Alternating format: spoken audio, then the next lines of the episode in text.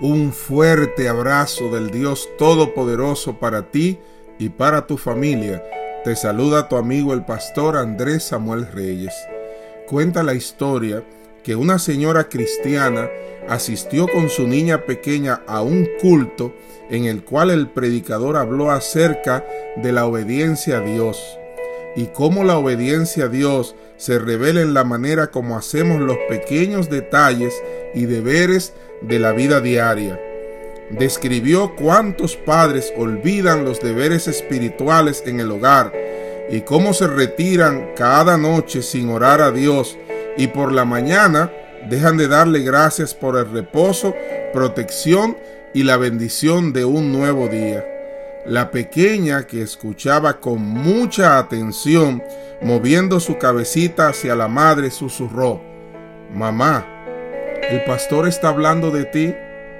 Esta sencilla pregunta traspasó el corazón de aquella creyente. No dijo absolutamente nada, pero por la noche se arrodilló y confesó su pecado de negligencia y pidió a Dios que le ayudara a cumplir sus deberes como buena madre y buena cristiana. Ayúdame, Señor, a ser un buen ejemplo y a dar un buen ejemplo para mi hija y para todos los que me rodean. Segunda de Corintios capítulo 3, el versículo 2 dice, ustedes mismos son la carta escrita en nuestro corazón, que toda gente lee y conoce. Somos una carta de lo que predicamos, de lo que vivimos, y la gente va a leer eso.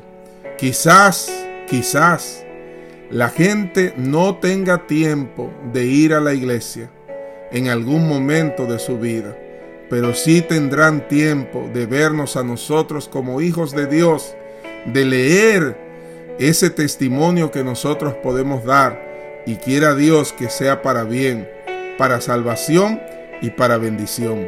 Y hoy te digo, Jehová está contigo como un poderoso gigante. Jeremías 20:11.